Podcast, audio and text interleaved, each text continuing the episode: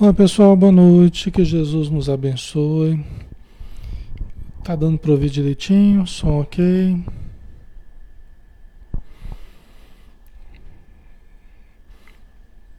Sejam todos bem-vindos, já estamos na nossa hora, né? 20 horas e 3 minutos. Vamos iniciar, né? Vamos então fazer a nossa prece, pedindo ao Mestre Jesus que nos abençoe que ilumine o nosso estudo, que os bons espíritos nos amparem, nos intuam e que nós, Senhor, possamos fazer o esforço de nos elevar, de nos sintonizar com as esferas mais elevadas para aurirmos o elemento de vida que nós necessitamos, para intuirmos os pensamentos que os espíritos tentam nos enviar para que possamos absorver dessa energia saudável que nós tanto necessitamos. Abençoa o nosso ambiente, abençoa o ambiente de todos que estão conosco, todas as famílias e todas as casas espíritas aqui representadas nesta noite. Abençoa o nosso estudo e que possamos aproveitar ao máximo o momento em que estivermos juntos. Obrigado, Senhor, por tudo. Que assim seja. Boa noite, pessoal. Vamos então dar sequência né, no nosso estudo do livro Ser Consciente. O som tá ok? Tá ok, né? O som. Vamos lá, né? É... Então, o livro Ser Consciente de Joana de Ângeles o médium Divaldo Franco. Nós estamos no estudo 7. E nós paramos nesse parágrafo aqui. Nós estamos falando ainda, pessoal, do, do homem psicológico maduro, tá? No começo do livro, né? É, que é um ponto em que já começa Joana de Anjos a trabalhar mesmo a questão da pessoa, né? Uh, do ser psicológico mesmo, ela sai um pouco do, do, da questão filosófica e começa a entrar mesmo no, no estudo da psicologia mesmo, tá? Então a gente estava falando do homem psicológico maduro. E eu percebo o seguinte, sabe? Nós estamos falando aqui, pessoal, da infância, que é o começo da nossa vida aqui na Terra, né? É, Jesus falou assim: Deixai que venham minhas criancinhas, né? que o reino dos céus é para aqueles que se assemelham a elas. Né? É o que Jesus falou: Deixai que venham minhas criancinhas, porque o reino dos céus é para aqueles que se assemelham a elas. Quem não receber o reino dos céus como uma criança, né? de modo algum poderá entrar nele. Né? Por quê? Porque a criança está mais conectada com o self. A criança está mais conectada com a sua realidade espiritual. Né? Jesus não queria dizer que nós eh, teríamos que ser adultos infantilizados. Vocês percebem a diferença? Jesus, por certo, não queria dizer que nós teríamos que ser infantilizados, adultos infantilizados para recebermos o reino dos céus ou para acessarmos o reino dos céus. Né? Então, por isso que nós vemos espíritos superiores, espíritos maduros, espíritos equilibrados, conscientes. Até no seu humor, é um humor equilibrado. É o que a gente vê na obra do André Luiz, não é?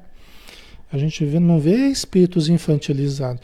Espíritos infantilizados, tanto no plano espiritual quanto na, na matéria, a gente vê é, de espíritos atrasados, é reflexo de espíritos atrasados. Né?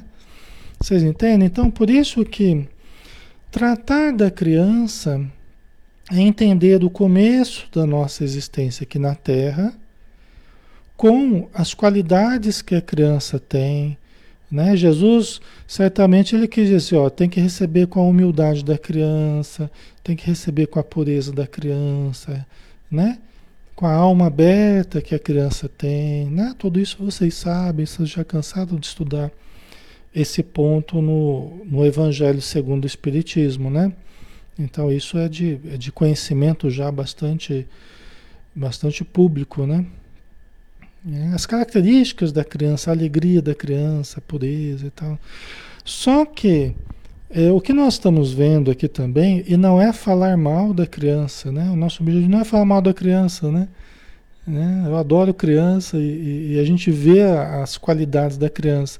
Só que nós precisamos entender que é, nós estamos falando do egocentrismo da criança. Por quê? Por uma questão de uma questão fisiológica, uma questão da necessidade de cuidados que a criança tem, né? Porque eu sinto assim, né? Quando a gente começa a falar da criança, as pessoas falam assim: "Ah, mas o meu filho não é assim, né? Mas o meu filho não é egocêntrico, mas o meu filho, eu falei que a gente a criança a criança não tem ainda a afetividade bem desenvolvida, e é lógico, nos primeiros meses, nos primeiros anos de vida, a criança vai estruturando a afetividade, né? Tem momentos que ela é mais possessiva, tem momentos que ela vai aprendendo a, a repartir, né? Ok? Então, assim, se a gente for por esse caminho, assim, ah, mas o meu filho não é assim, meu filho sempre foi uma criança alegre e tal, então não tem nada a ver isso que o Alexandre está falando. Veja bem, é, de que momento a gente está falando, não é? Então, de que momento que a gente está falando? Porque nós passamos por um momento em que a gente nem fala, né? que a gente nem detecta propriamente o outro. Ah, mas o meu filho estava com os olhos abertos logo no início. Eu estava amamentando, ele já estava vendo. Você sabe que até a visão a gente aprende. O fato de estar com os olhos abertos não quer dizer que a criança está conseguindo enxergar, tá? Isso é coisa da psicologia, isso é coisa de estudos já, isso faz parte do conhecimento da ciência. E o que a Joana de Ângeles está trazendo é a visão dos espíritos, né, junto com o conhecimento científico que já existe, tá? Então é importante a gente lembrar disso para não parecer que a gente está ah, ele está falando mal da criança, não gostei disso, né? Alexandre está falando mal. Não, não estou falando mal da criança. A gente está entendendo as características do processo infantil com as suas questões boas e com as suas dificuldades também. Assim como na fase adulta, nós temos as questões boas de ser adulto e temos as dificuldades também, não é? Então a criança, a alegria, a pureza, né? a ingenuidade da criança, a confiança da criança e tudo mais, mas ela é dependente, né? frequentemente se mostra caprichosa, não é? se mostra insegura. Então tem vários aspectos da criança que é o que a gente está falando aqui, que é o que interessa para a gente a princípio, né? nesse momento do estudo que nós estamos. É para que a gente entenda sob que bases a gente foi se desenvolvendo.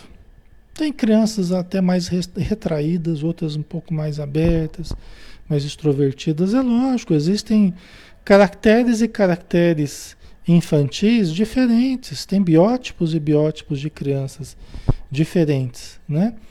Só que existe um padrão comum a todas elas, a todas elas, que é o padrão do desenvolvimento, né?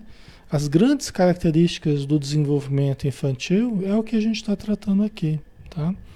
Por isso que nós estamos seguindo aqui a Jona de Anjos, né? Quando ela fala, graças à sua constituição emocional e orgânica, na vida infantil ser egocêntrico. Todos nós começamos assim, nós já fomos criança e todos nós já fomos de certo modo egocêntricos, né? Qual animal que não discerne, acreditando que tudo gira em torno do seu universo, tornando-se em consequência impiedoso, por ser destituído da afetividade ainda não desenvolvida, que o propele à liberdade excessiva e aos estados caprichosos de comportamento, né? Então não quer dizer, eu já falei isso, eu volto a repetir, não quer dizer que a criança é má, não quer dizer que a gente está falando mal da criança. Tadinha dos bichinhos, né? É, mas quer dizer que nós precisamos entender o que está por detrás do comportamento infantil. O que está por detrás? Tem criança que chega uma perto da outra, começa a bater na outra e não, não quer nem saber, né? Você junta duas crianças pequenininhas ali, uma, uma pegou o brinquedo, a outra já vai e começa a bater, né? Então, assim, é, a criança vai devagarzinho, como eu estava falando na semana passada, ela vai devagarzinho, entendendo que existe o outro. Né? Devagarzinho, ela vai compreendendo a realidade muito devagar. Ela, ao longo dos anos, né, ela vai compreendendo a realidade, ela vai entendendo que o outro é o outro, que o outro não é ela, não é a extensão dela. Né? Então aí começa a surgir a afetividade. Quando eu começo a perceber que o outro é o outro, né? E que eu gero resultados sobre o outro, o outro também me afeta de algum modo, né? Então aí começa a surgir os amiguinhos, né? Eu não posso fazer determinada coisa para o amiguinho, senão o amiguinho também vai querer fazer comigo por um princípio de reciprocidade, né? Você vai lá incomodar um amiguinho, um amiguinho se sente no direito de incomodar a gente também. Então a gente vai devagarzinho, a gente vai entendendo como é que funciona a realidade desse mundo que nos cerca. Isso tudo é estruturação, a gente fala que é estruturação do ego, tá? Que é a parte da nossa mente responsável por fazer a relação entre o espírito que somos e o meio ambiente que estamos. É o ego que faz esse, esse contato com o mundo de fora, tá, pessoal? Então, eh, nós estamos usando o ego aqui agora. Nós estamos usando os sentidos. Na visão, tal, na audição, nós estamos usando o ego, as funções do ego. Estamos analisando, né, racionalmente, utilizando a memória, utilizando todos os recursos que nós precisamos para interagir no ambiente que nós nos encontramos. Né?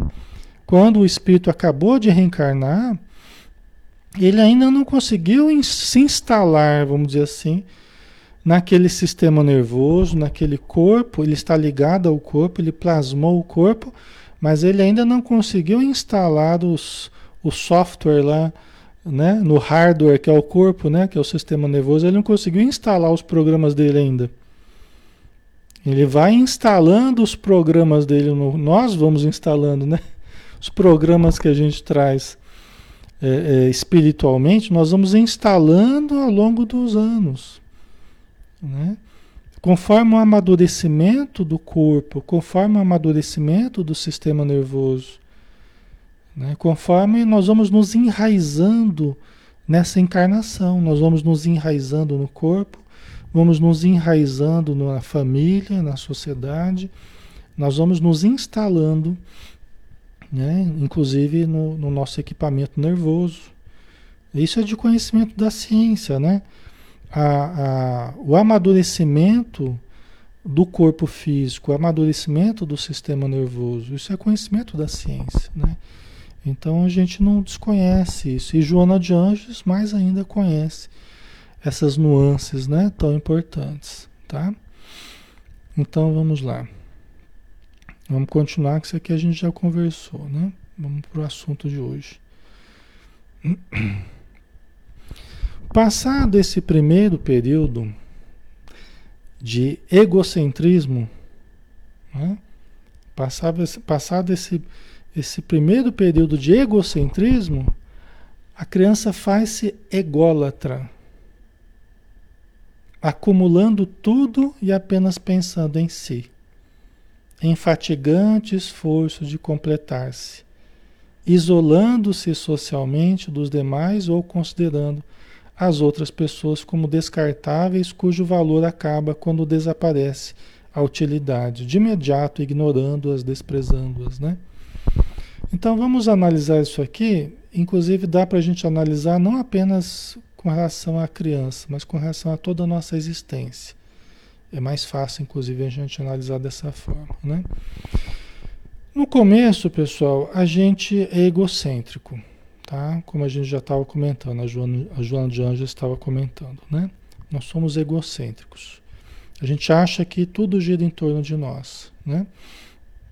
O que, que a gente faz? Lembra que eu falei que a gente vai instalando o nosso ego, né? Nós vamos nos instalando nesse corpo, no sistema nervoso, né, é, é, interagindo com o meio ambiente em que nós fomos chamados a viver, né, nesse planeta onde nós nascemos, onde nós estamos crescendo.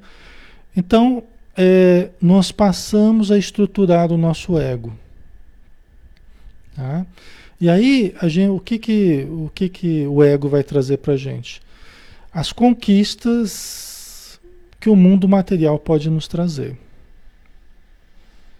Né? É o ego que vai proporcionar isso. Então a gente vai estudar, né? a gente vai, vai tentar obter as melhores posições na sociedade, né? vai, vai tentar ganhar o um melhor salário, vai tentar aparentar da melhor forma, a gente vai tentar obter é, uma boa estima das pessoas, né?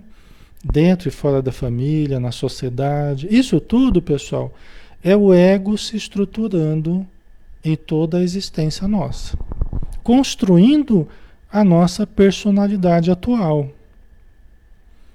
Construindo, estruturando a nossa personalidade atual. Né?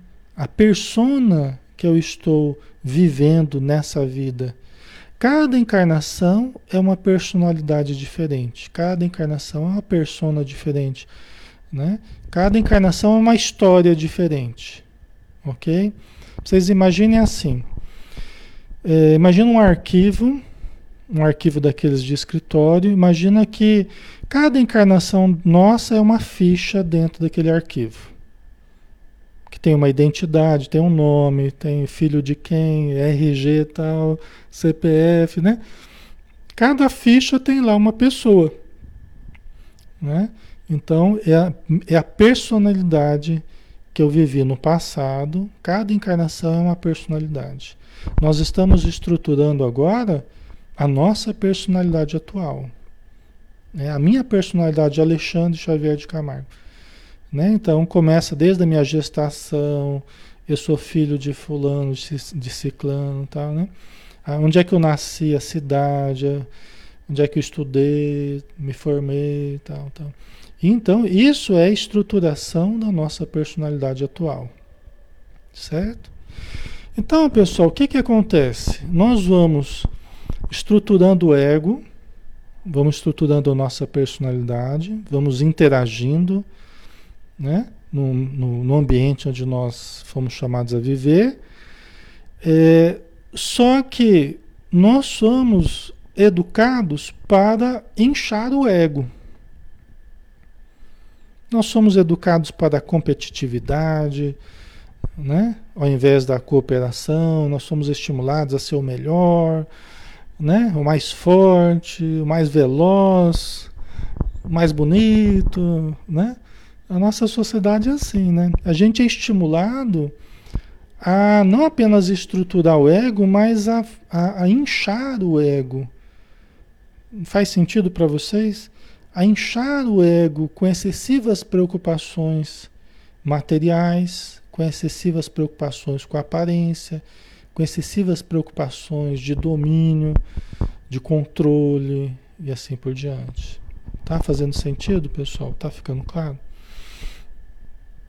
E a gente esquece da realidade profunda que nós somos constituídos, que é o espírito imortal, o self. Né? Então a gente é estimulado no processo educacional a inchar o ego, nós, nós nos tornamos ególatras, como a Joana de Ângeles diz aqui. Ó. Passado esse primeiro período de egocentrismo, né, faz-se ególatra acumulando tudo e apenas pensando em si em fatigante esforço de completar-se, isolando-se socialmente dos demais ou considerando as outras pessoas como descartáveis, cujo valor acaba quando desaparece a utilidade, de imediato ignorando-as, desprezando-as, né? Isso aqui não é para a gente é, julgar as pessoas, né? Isso aqui é para a gente analisar a gente mesmo, né? Tudo que a gente está estudando, né? Pode falar, ah, esse aqui é o fulano ali, porque ele faz isso. Né, se a gente fizer isso, nós já estamos caindo numa armadilha, né? Que é fugirmos de, no, é fugirmos de nós através de supostos erros dos outros ou dificuldades dos outros, né? Julgando os outros. Então isso tudo é para nós, é, é para mim me autoanalisar. Né? A gente está conversando aqui, a gente está estudando aqui, é para que cada um analise a si mesmo, a sua infância, sua vida, né? o presente, ok? Não é para ficar apontando para os outros, ah, o fulano faz isso, né? A questão que importa, pessoal, é o, nós nos conhecermos a nós mesmos, né? Isso é o mais importante, tá? Então, porque o ego é assim, né? O ego é assim, no seu afã de acumular tudo, apenas pensar em si, quer dizer, continua ainda egocêntrico, né?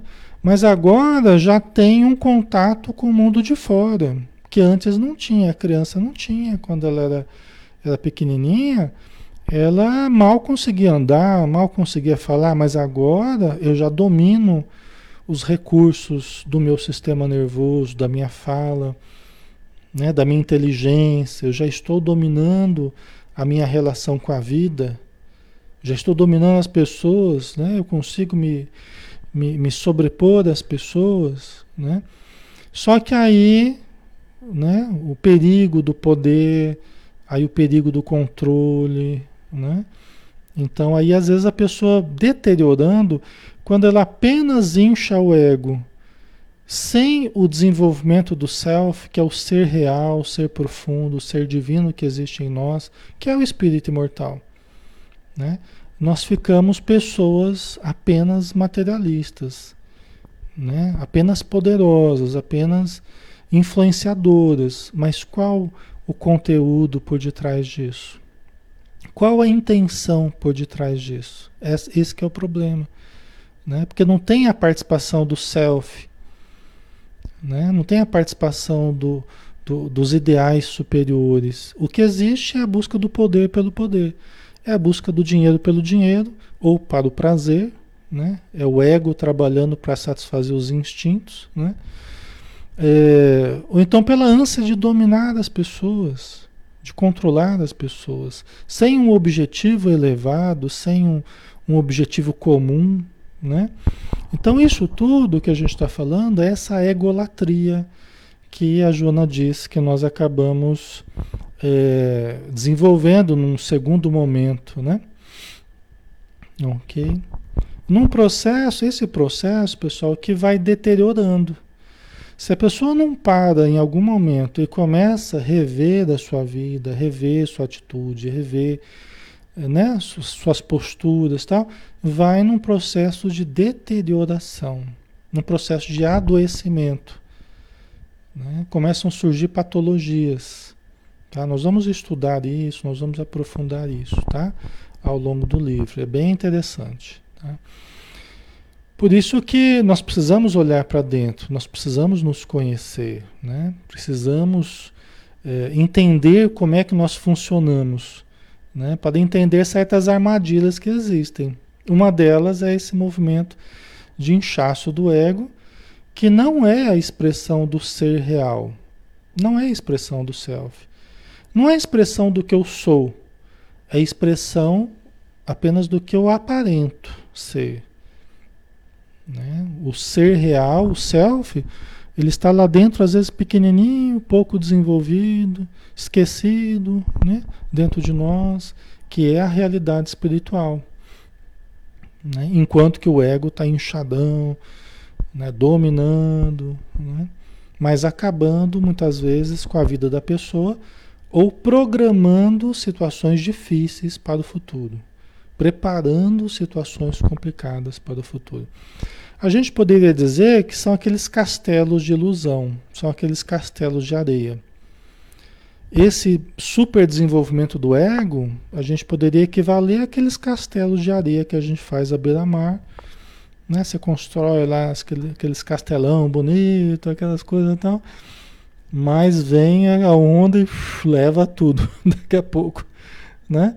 Vem as mudanças da vida, vem as dificuldades e, e desfaz as ilusões do ego, né? Ok?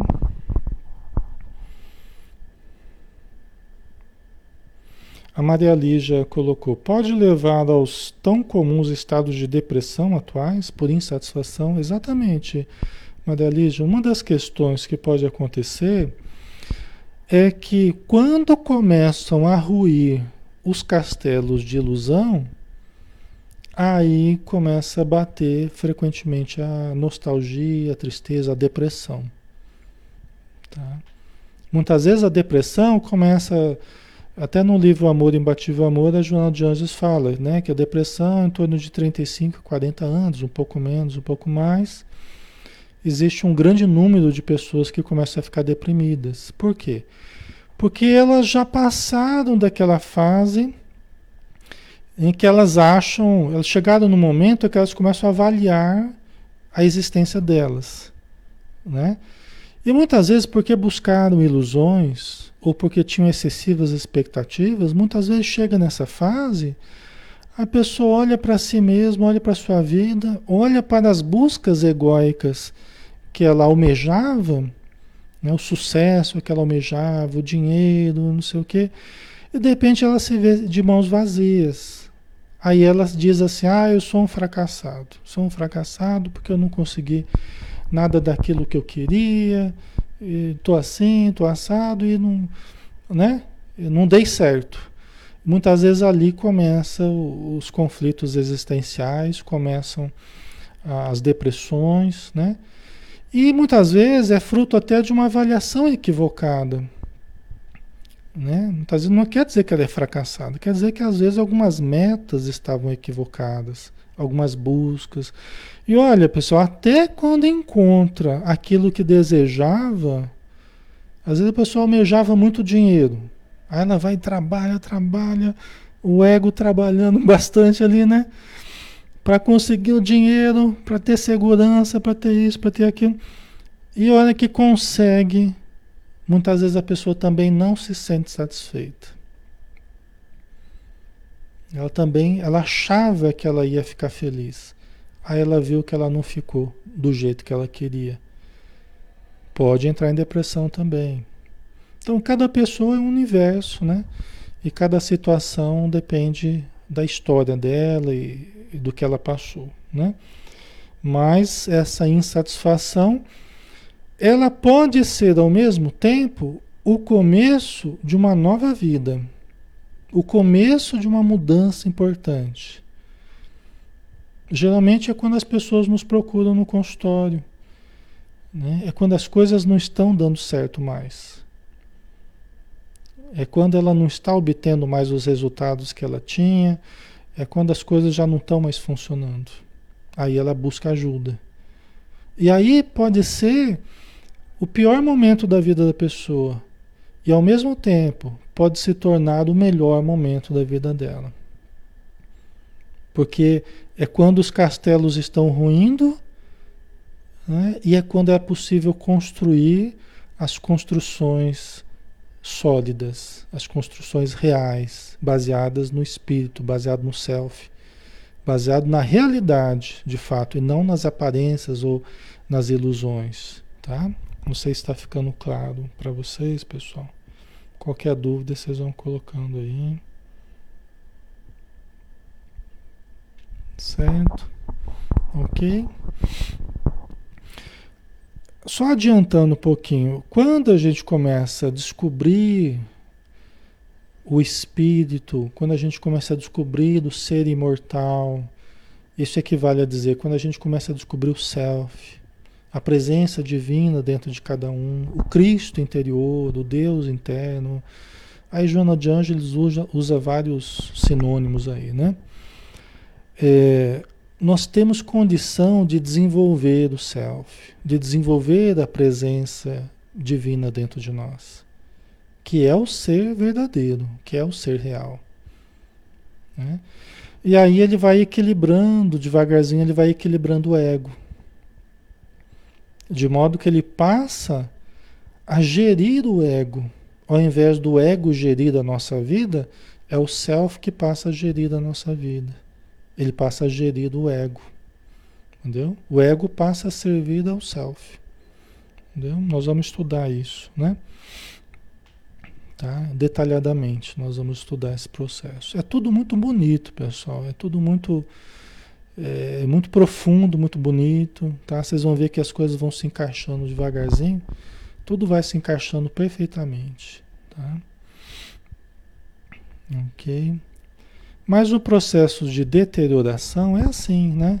Aí a pessoa trata os demais, né, como descartáveis, né, como pessoas sem valor, sem utilidade, né? Porque o ego ele visa o utilitarismo, né? E não o ser humano com as suas necessidades, com as suas potencialidades, né? Aí continuando, em sucessão apresenta-se introvertido, egoísta, possuindo sem repartir, detentor de coisas, não de paz pessoal.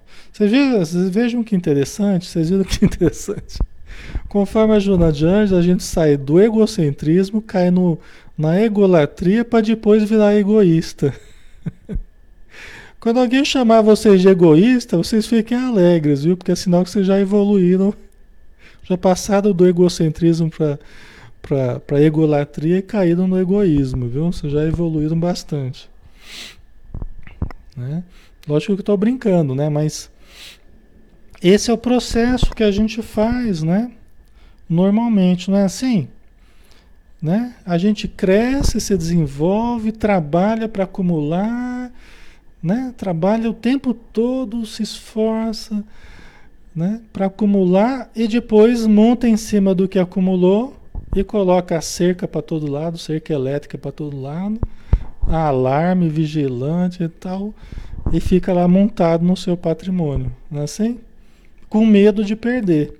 E o interessante, e o interessante em tudo isso é que é, a insegurança o medo de passar necessidade nos fazia procurar muitos recursos, né? Para a gente desfazer a insegurança. Então a gente procura, a gente se cansa, desenvolve, estuda, trabalha tal para conquistar, para não ter medo de passar necessidade, né? E depois que a gente conquistou, a gente fica com medo de perder. Entendeu? O que quer dizer? Que a insegurança continuou. Quer dizer que aquilo que eu conquistei, na verdade, não me trouxe a segurança real. Antes eu tinha insegurança com medo de passar necessidade, agora eu tenho medo de perder, ou seja, o medo continuou, a insegurança continuou. Né?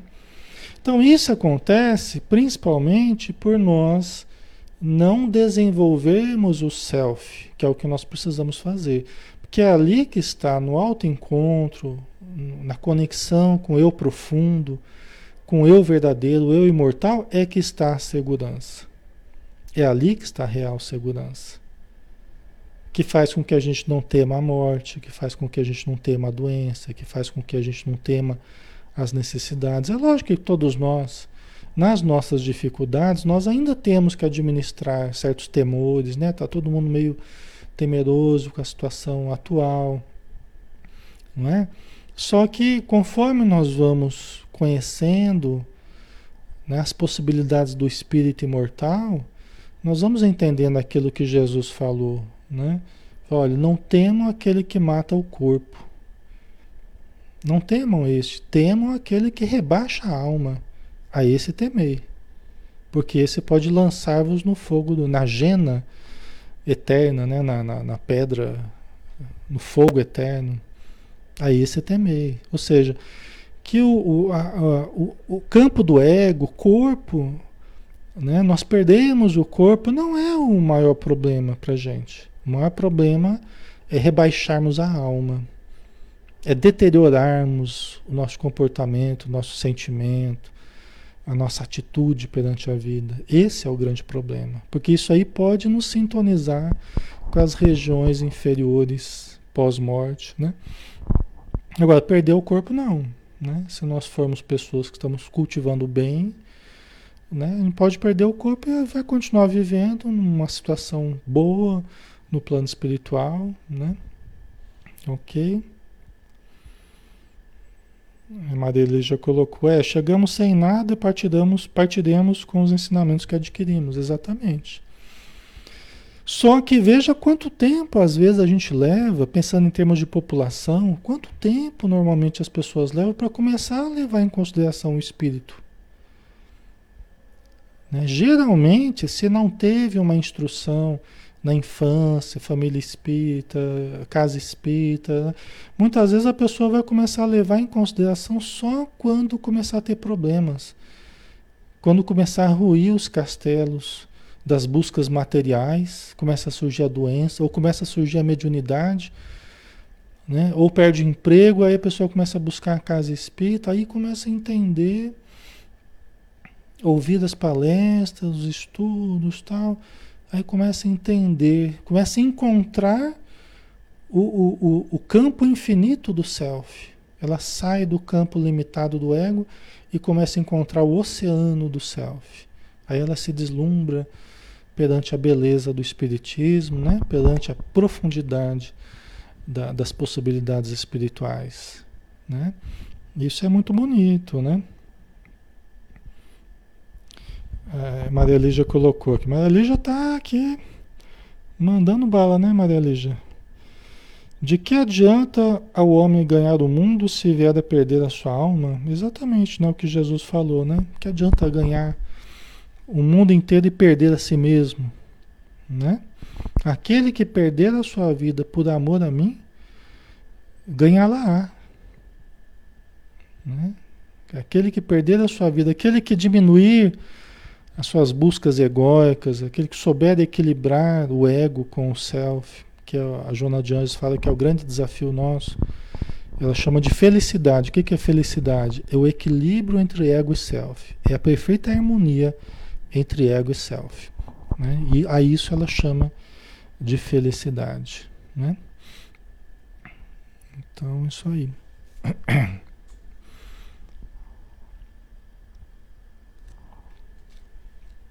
Então vamos lá. Então, em sucessão, né, depois de ser egocêntrico, ser ególatra, aí conquistou tudo, aí se torna egoísta, né? Possuindo sem repartir, detentor de coisas, não de paz pessoal. Quer dizer, a pessoa buscou muita coisa, né? Mas ela se encontra vazia de dentro, por dentro, né? Ela conquistou tudo de fora, mas não se conquistou, não conquistou a si mesma, né? E por isso se encontra de mãos vazias interiormente. Certo? A imaturidade expressa-se nesse caso, né, que a gente está falando, que é o caso de milhões e milhões de nós, todos nós. Isso aqui é a saga da humanidade, tá, pessoal? Não é de um de outro, não. Isso aqui é de todos nós, tá? Todos nós. Esse é o processo evolutivo da humanidade, tá? um pouquinho diferente para um, um pouquinho diferente para o outro, mas é tudo está seguindo o mesmo, mesmo padrão aí, tá?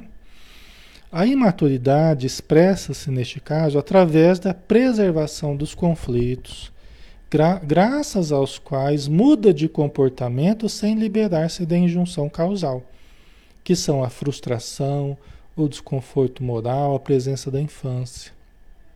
O que, que ela quer dizer com isso? Que nós é, por que, que a pessoa continua assim, né? É, muitas vezes adulta, já até de idade egocêntrica, né? De idade já madura, ególatra, ou então egoísta. Por que continua assim? Porque continua com certos ganchos ainda no passado, certos ganchos na infância. Né? Certos ganchos em algumas fases específicas da infância tá? Que faz com que ela cresça fisicamente, até mude de comportamento, porque precisa se adequar à sociedade, então entra na maçonaria, entra no Rotary, entra na Casa Espírita, entra no, né, nos vários clubes, no... Então precisa mudar de comportamento, precisa adequar os comportamentos conforme os ambientes que participa, conforme o, trabalho que tem, então coloca lá um terno, gravata, vai no fórum, vai nos bancos, né? Só que internamente os conflitos continuam os mesmos. Certos ganchos que prendem a infância continuam existindo. E por isso certos comportamentos continuam ainda imaturos. Né? Às vezes é um, é um dono de uma empresa, uma organização, uma indústria que trata mal seus funcionários, né? Que não desenvolveu a capacidade de se colocar no lugar do outro, né? Você vê, é um adulto, mas não desenvolveu a afetividade, né? Então ele não passou aquela fase ainda que precisa se colocar no lugar do outro, imaginar o que o outro pode estar sofrendo, pode estar passando, né? Então, é, é, a pessoa que exerce o poder de forma autoritária, ditatorial, né? Então, sempre tem, né? É, é, é, sempre tem a participação do ego, né? E sempre tem os ganchos lá na, na infância. Os problemas com figuras de autoridade, né? Que remetem aos problemas com os pais, que foram as primeiras autoridades que nós tivemos que lidar, Tá? Tem uma série de coisas aí que durante o livro inteiro nós vamos estudar. Nós estamos só começando, né, pessoal? Não dá para a gente parar muito, senão a gente também é, fica muito lento o estudo, né? O importante aqui é que a pessoa cresce, ganha dinheiro, ganha prestígio, ganha notoriedade e continua egocêntrico, ególatra, egoísta. Tá? Vocês entendem? Pode ser lá no mais alto escalão, nos mais altos escalões e continua daquele mesmo jeito. Né? Aliás, é por isso que manifesta esse tipo de atitude. Usa as leis conforme os seus interesses egoísticos e não o interesse da sociedade. Usa do poder de várias formas para satisfazer a si mesmo e aos seus mas não ao, ao, ao âmbito maior da sociedade, tá? A origem é essa aí. O grande problema do planeta sempre foi e continua sendo o ego desequilibrado, o ego imaturo, né? o ego dominador. Ok? Esse é o problema da humanidade. Esse é o problema das guerras. Esse é o problema do domínio. É esse o problema de todos nós, inclusive nas religiões. O problema que houve nas religiões, quaisquer religiões, sempre foi a ingerência do ego nas religiões. Os interesses egóicos, os interesses de domínio, a ganância, tal. esse sempre foi o problema dos seres humanos refletidos nas religiões, sejam elas quais forem, tá? Aqui não a questão não é a religião, são as pessoas e o que elas fizeram das religiões. Certo? Ok? Aí ela termina aqui esse trecho, né? E mesmo quando se apresenta completado, as suas reações prosseguem infantis, destituídas de sensibilidade, no tormento de metas sem significado o que, que ela quer dizer com isso? Que mesmo que a pessoa aparente sucesso, aparente estar completada, ela está feliz da vida. Né? Talvez você pergunte para ela e fale, nossa senhora, eu estou vivendo o paraíso na Terra. Né? Não podia estar tá melhor. Estou super feliz, minha família está bem, meu trabalho está bem, está tudo bem. Mas se você for analisar o dia a dia da pessoa, o interior da pessoa, as atitudes que a pessoa toma no dia a dia. Se for entrar mesmo no, nas entrelinhas da, do dia a dia da pessoa, o que você encontra são reações infantis, destituídas de sensibilidade, metas sem significado. Metas sem significado, entendamos assim: é, eu quero ganhar cada vez mais às vezes a pessoa já está rica, já está multimilionária, mas ela está ela tá obcecada pela ideia de ganhar cada vez mais. Entendeu? Então isso para ela não vai acrescentar nada em termos de evolução espiritual, mas ela continua nessas metas sem significado, sem significado espiritual, sem significado de melhoria interior, apenas de acúmulo. Um acúmulo que frequentemente vai dar muito mais trabalho para ela no futuro. Vai criar muito mais dissabores para ela no futuro. Né? E até quando morrer, os herdeiros vão ficar brigando, né? Para ver quem que vai ficar com a melhor parte. E às vezes o espírito que desencarnou ali, o chefe da família, fica doido ali, não consegue se desligar dessa situação, tá?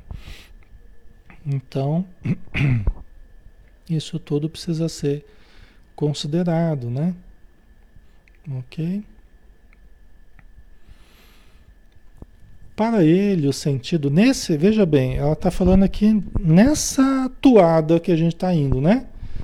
Nessa deterioração, ela está analisando aqui o processo de deterioração, que é o processo que todos nós, qualquer um de nós pode entrar, se nós não formos vigilantes, né? Então, para ele, o sentido da vida permanece adstrito ao círculo estreito da aquisição de coisas e a sujeição de outras pessoas aos seus caprichos. Quer dizer, para a pessoa o sentido da vida é isso. Né? Nesse momento, se você for falar em metas espirituais, em caridade, em fazer o bem, em ser uma pessoa boa, talvez a pessoa vai rir de você, vai rir da sua cara e falar, você tá doido? Né? Entre, entre viajar para as Bahamas e e fazer uma atividade de, de caridade numa casa espírita ou qualquer ambiente né, de, de trabalho social, a pessoa não pensa duas vezes em ir para as Bahamas, vamos dizer assim, né? Geralmente vai começar a pensar no outro quando começar a sofrer prejuízos. Quando começar a sofrer prejuízos na saúde, ou mesmo no dinheiro, perder tudo. Quando começar a acontecer algum problema sério na família, a esposa começar a ter crises mediúnicas lá, incorporar em qualquer lugar. Aí a pessoa, pela necessidade, começa a buscar o self, começa a buscar o centro, começa a buscar o livro. Né? É assim que a vida vai nos trabalhando para que a gente volte à realidade. Aquilo que a gente deve, deveria estar fazendo, e não as metas apenas materiais que a gente quer tanto cultivar. Né? Certo, pessoal? Então, mas enquanto a pessoa não percebe isso, ela vai querendo coisas e sujeitando pessoas né, aos seus caprichos. Torna-se ditador impiedoso, sicário implacável, juiz cruel. Né?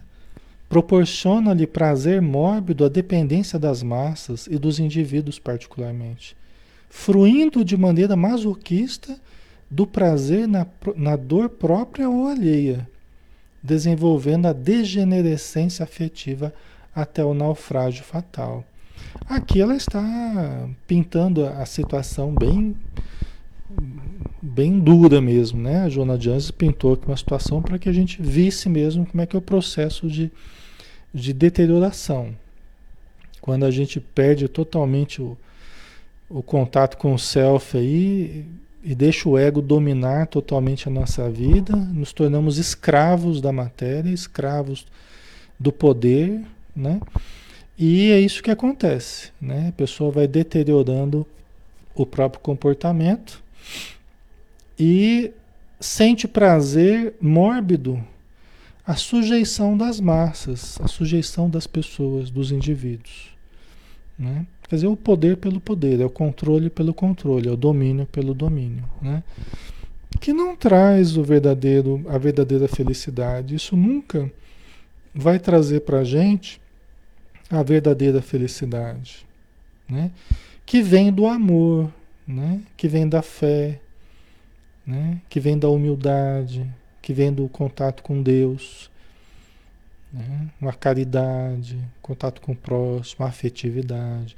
A felicidade ela vai ser estruturada nessas bases e não nas bases do ego. Entendeu? É, os grandes ditadores, né, Maria Lígia? É, os escravagistas, exatamente, são exemplos aí, né, que a história nos, nos trouxe, né, nos dá, certo? Até que a pessoa naufraga totalmente, né? É, até o Manuel Filomeno de Miranda estava dizendo, né?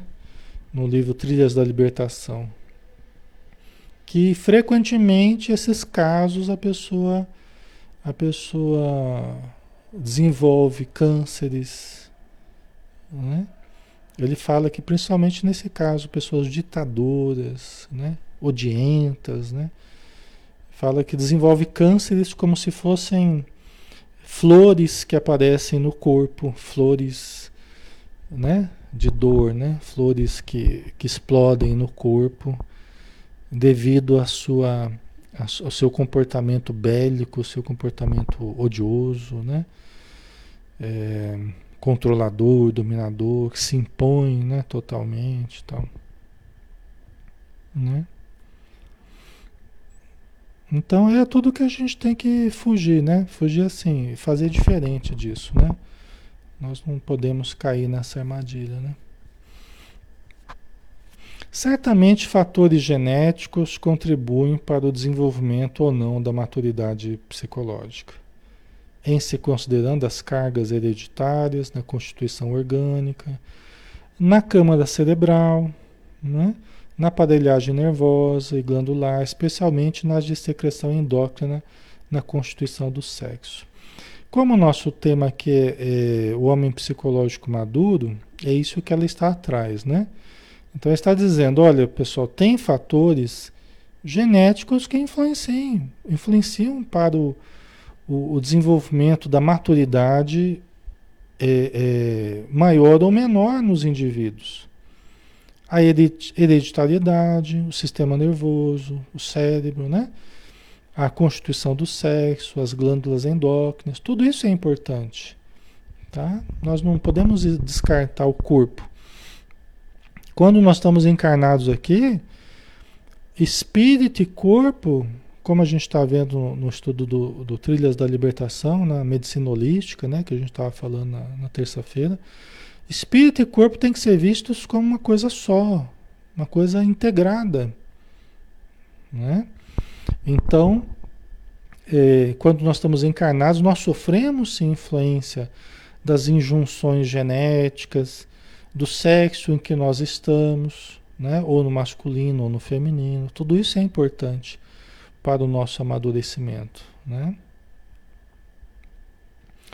Todavia, não podemos ignorar a preponderância do modelo organizador biológico, MOB, ou perispírito, responsável pela harmonização dos implementos de que o espírito irá se utilizar para o seu processo evolutivo no corpo transitório. O que, que ela quer dizer? Que, tá, os fatores materiais são importantes, genéticos, tal, tal, tal, são importantes. Mas mais importante do que eles, inclusive condicionando como é que serão esses fatores genéticos, orgânicos, tá? Está o perispírito. Ó, não podemos ignorar a preponderância. Quer dizer que é mais importante, ele prepondera sobre o corpo, o modelo organizador biológico do, do Hernani Guimarães Andrade, né? Ou perispírito, conforme o, o Kardec, no livro dos Espíritos, já, já trouxe esse termo, né? Certo? Porque o perispírito é a forma. Lembra que eu falava da forma e do bolo, né? O perispírito é a forma. E o bolo é o corpo físico, né? O corpo físico vai ter a forma da forma.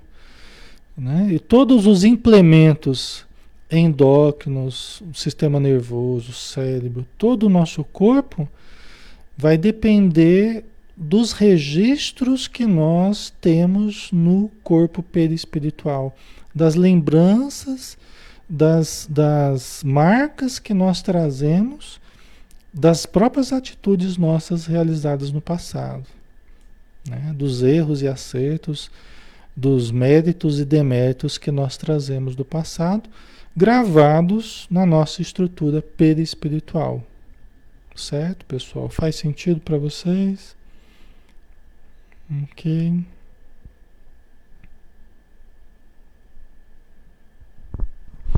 É. O perispírito é o nosso arquivo aí que traz toda a nossa história, né?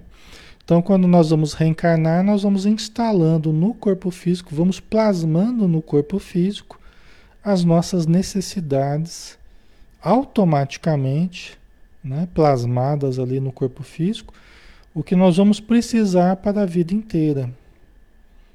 Em termos orgânicos, nós vamos já instalar ali. Né? Conforme os nossos méritos e deméritos, podemos vir com uma tendência a determinados problemas e também com uma tendência a determinados potenciais, determinadas facilidades que nós tenhamos, né? Isso tudo já vem junto conosco nas, na nossa constituição orgânica, tá? Por isso que nós temos a responsabilidade no presente do que, que nós estamos gravando em nós, né? O que, que nós estamos registrando? Como é que estão os nossos sentimentos? Como é que estão os nossos pensamentos hoje?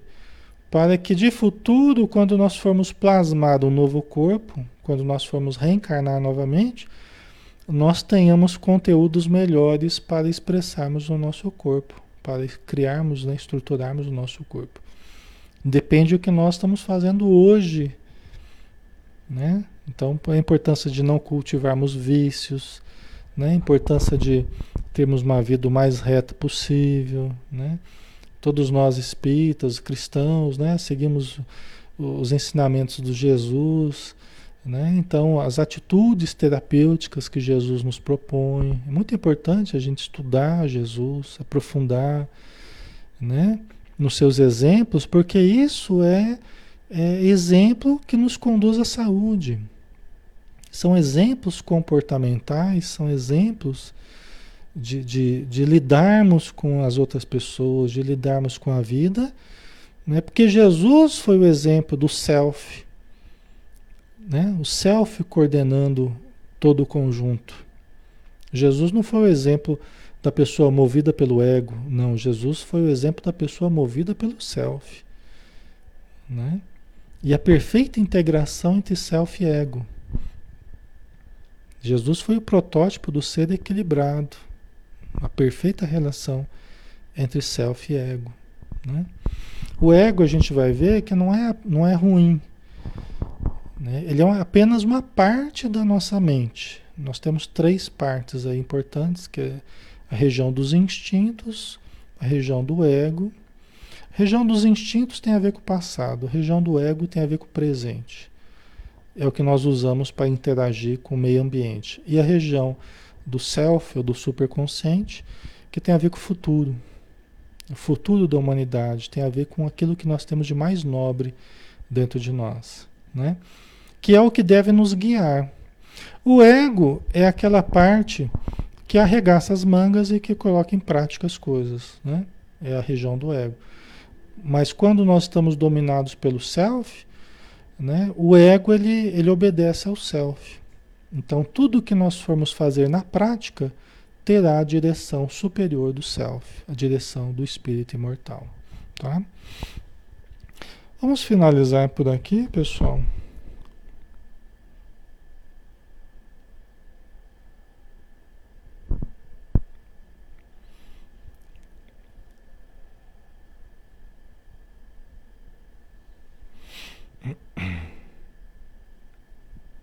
Ver o que vocês escreveram aqui.